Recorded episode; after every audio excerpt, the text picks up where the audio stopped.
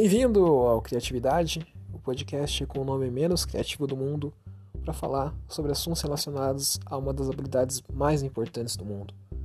Meu nome é Rafael Fischer, você pode me encontrar no arroba designfischer. Não se esqueça de se inscrever e assinar o podcast. E sem mais delongas, vamos pro episódio de hoje.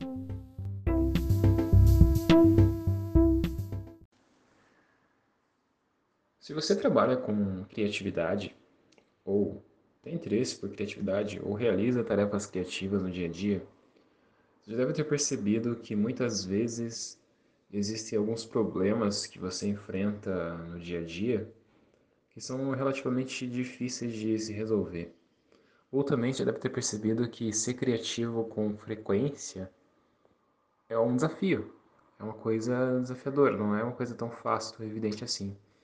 Você já pode ter tido uma ideia legal em algum momento, num dia, mas no outro dia, para resolver um outro problema, de repente aquela ideia não vem, você fica travado, não sabe para onde ir, começa a procrastinar e tudo mais.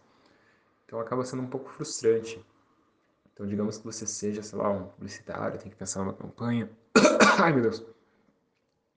Travei na garganta aqui. É, e daí, numa campanha você pensa, tem uma ideia genial, na outra você tem fica travado. Você, sei lá, um arquiteto, tem que resolver um projeto. É, num projeto se resolve de forma genial, parece que a ideia veio facinho, veio rápida. Na outra você não sabe nem por onde começar, o que fazer, qual a próxima etapa, qual o próximo passo. É uma coisa bem frustrante. Ou então você, sei lá, você trabalha com. Não sei, com. Você quer criar um negócio, quer criar uma startup, você é dono de um. Tem dinheiro e quer investir numa startup de repente que você não sabe nem por onde começar direito com relação à ideia, como identificar a ideia, como ter essa ideia, como validar essa ideia, como testar essa ideia. Se qualquer uma das situações anteriores pareceu familiar para você, talvez o que a gente vai falar aqui hoje possa te ajudar. No episódio de hoje a gente vai falar sobre design thinking. Esse termo, essa palavra, essa abordagem, né? Oficialmente eles falam que o design thinking é uma abordagem. Gente já vai entender o que é isso. E, enfim, a gente vai se aprofundar um pouquinho mais sobre Design Thinking, você vai entender melhor como que o Design Thinking pode te ajudar é, se você está passando por essas situações aí que eu acabei de mencionar anteriormente.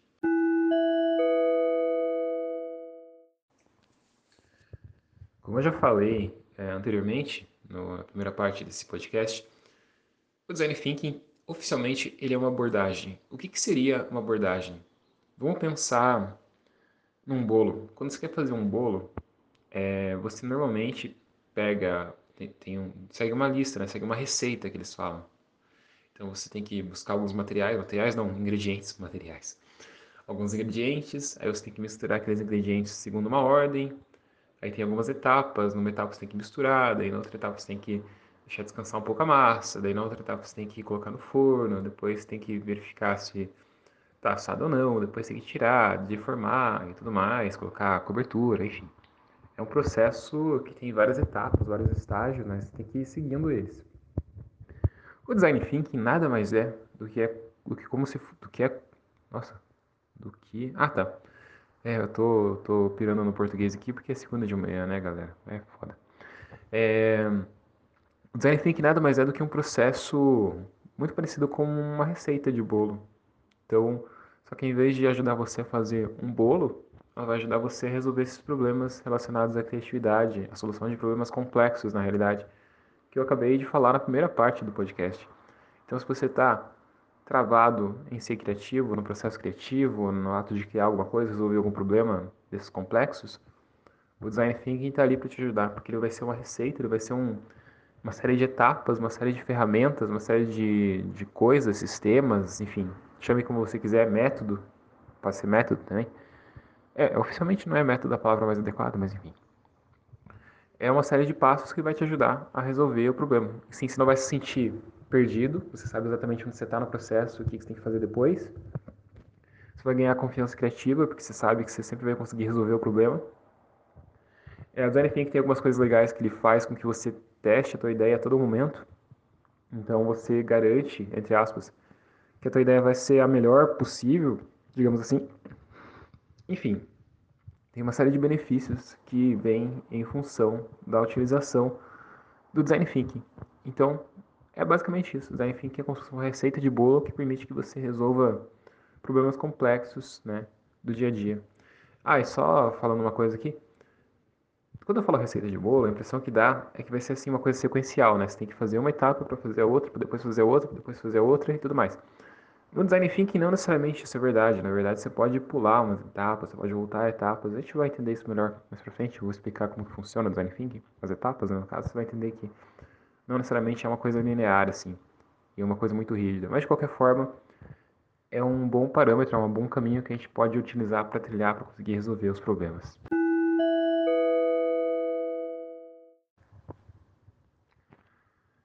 Então, o design thinking ele tem vários benefícios, né?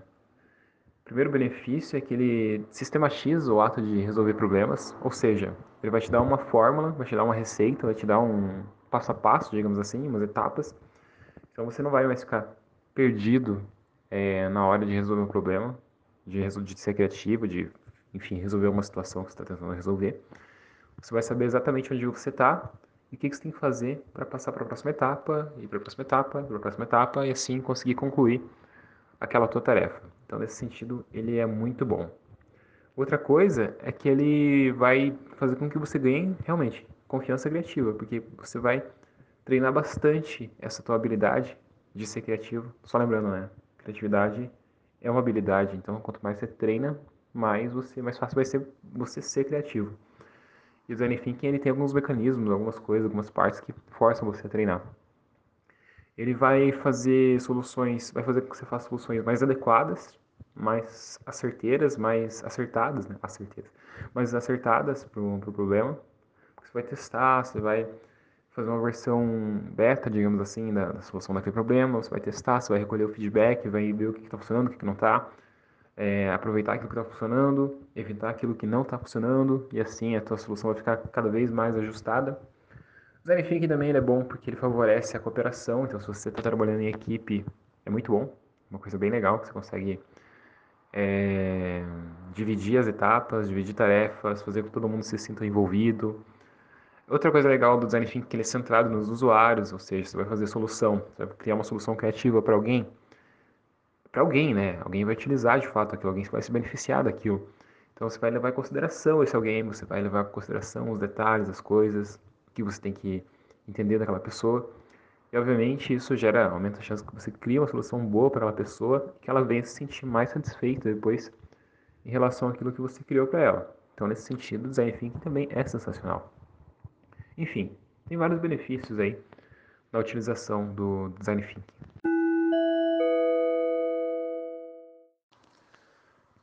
Só para você ter uma noção, empresas como a Google, como a Nike, como a Apple, como o Facebook, como o Airbnb, como, enfim, inúmeras empresas, várias instituições de ensino como a Stanford, como a Berkeley, como o Politécnico de Milão, como, enfim, as universidades mais renomadas do mundo, é, e várias, enfim, várias pessoas, várias entidades, vários agentes, né, startupeiros, pessoal que cria startups, pessoal que desenvolve negócios, arquitetos, designers, é, sei lá, é, publicitários, é, enfim, vários, vários agentes que precisam lidar com, com criatividade, que têm que fazer soluções criativas no dia a dia, utilizam o design thinking como um método, como uma receita para resolver esses problemas, para criar aplicativo, para criar o projeto de arquitetura, para criar o projeto de design, para criar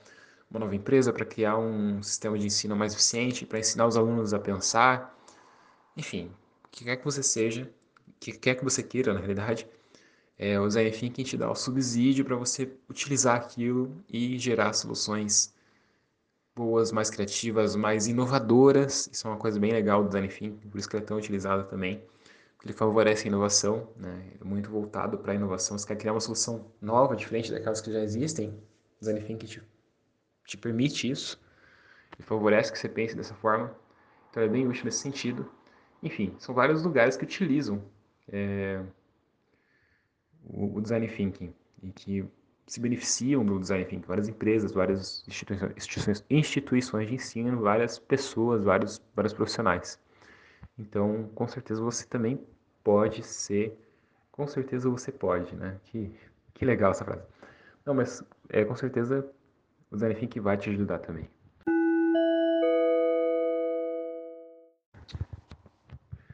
Beleza, mas e agora fica a grande questão, como que funciona esse tal design thinking?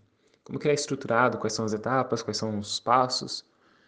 Bom, é, existem várias estruturas diferentes, várias abordagens diferentes, várias receitas diferentes que o pessoal chama de design thinking. Ou seja, já teve alguns teóricos que tentaram dizer quais são as etapas do design thinking, e eles não necessariamente concordam entre si exatamente na quantidade de etapas, no nome das etapas e tal. Mas, de maneira geral, é, qualquer abordagem de design thinking que você for pensar, qualquer receita dessas que tenha sido criada, ela vai seguir alguns princípios básicos, assim, elas vão ser bem parecidas no fim das contas. Só vai mudar o nome da, da etapa, só vai mudar alguma coisinha ou outra, né, o que você tem que fazer em cada etapa, mas de forma geral é bem parecido. O design thinking, ele, basicamente, ele funciona da seguinte forma. Se você quisesse resumir bem, você conseguiria resumir ele em três etapas, três estágios. Um estágio de pesquisa, um estágio de ideação e um estágio de teste. Estágio de pesquisa seria o momento que você pesquisaria sobre aquele assunto que você quer resolver. Então, você quer fazer, por exemplo, vou falar uma coisa que também é relacionada com a minha área, projeto de arquitetura, que eu sou arquiteto. Quer fazer um projeto de arquitetura? Você vai pesquisar sobre os usuários, vai pesquisar sobre os clientes, vai pesquisar sobre o contexto, sobre tudo que interessa ali para você conseguir fazer uma solução e vai definir, né, nessa primeira etapa aí, é, alguns critérios, alguns requisitos, algumas coisas que você tem que resolver, tem que atender para aquele teu projeto ser considerado de sucesso. E esses essas definições, né, esses requisitos você vai obter a partir dessa pesquisa. Aí, segundo momento de ideação seria você gerar ideias. E aí que rola aquela coisa que eu falei, né, de incentivar a criatividade, dar ferramentas para criatividade. O brainstorming mesmo é uma ferramenta que você pode utilizar agora nessa etapa de ideação. Que a ideia é que você gere o máximo de ideias possível, combine as ideias entre si, vá testando elas, vai, vá, confrontando essas ideias com aquilo que se definiu como requisito, né? é, para o teu projeto e assim, no fim das contas, no fim dessa etapa, dessa etapa o, o legal é você ter uma ideia mínima ali, né, minimamente definida, que você consegue apresentar para os usuários, consegue apresentar para as pessoas que estão interessadas, e eles vão conseguir entender aquilo e de repente até utilizar, né, que essa tua ideia seja um protótipo. Não precisa ser uma coisa finalizada, uma coisa bem mínima mesmo, mas que a pessoa que você vai para qual você vai apresentar consiga utilizar aquilo de alguma forma, consiga dar um feedback, dar uma resposta daquilo de alguma forma é, para você poder depois, né, na etapa de teste, fazer melhorias. Bom, então, já me adiantando aqui, a etapa, terceira etapa, etapa de teste, você vai apresentar isso, essa solução que você criou, né, esse projeto que você criou, essa versão preliminar, digamos assim, para a pessoa, para os usuários, para quem interessa o, o projeto, o que você está criando, e vai ver o feedback, vai ver o que eles falam, vai ver o que eles gostam, o que eles não gostam, como que eles estão utilizando, o que, que eles estão gostando, o que, que eles estão deixando de fazer, o que, que eles estão fazendo errado, o que, eles estão tendo dificuldades. Enfim, você vai fazer um, um teste mesmo para, de repente, ter informações que vão te ajudar depois a você melhorar aquela solução.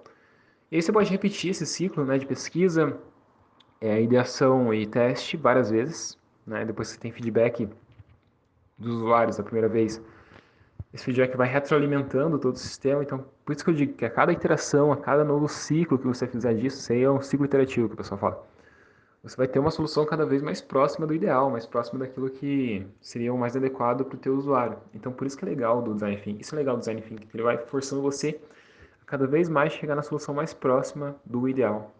Isso é uma coisa bacana. Existem algumas estratégias de Design Thinking que tem cinco etapas, né? É que basicamente eles dividem essa etapa de pesquisa que eu falei em pesquisa e definição. Então, tem a etapa de pesquisa, você vai pesquisar, a definição que você vai definir. Você vai pegar aquelas, aqueles dados da etapa de pesquisa e vai tentar fazer sentido daquilo, definir requisitos e tudo mais.